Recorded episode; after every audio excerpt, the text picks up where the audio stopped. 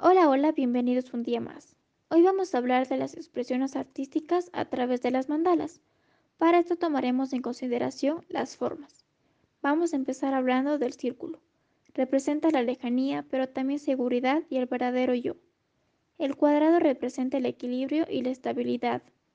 El triángulo está relacionado con el agua, la transformación y la vitalidad.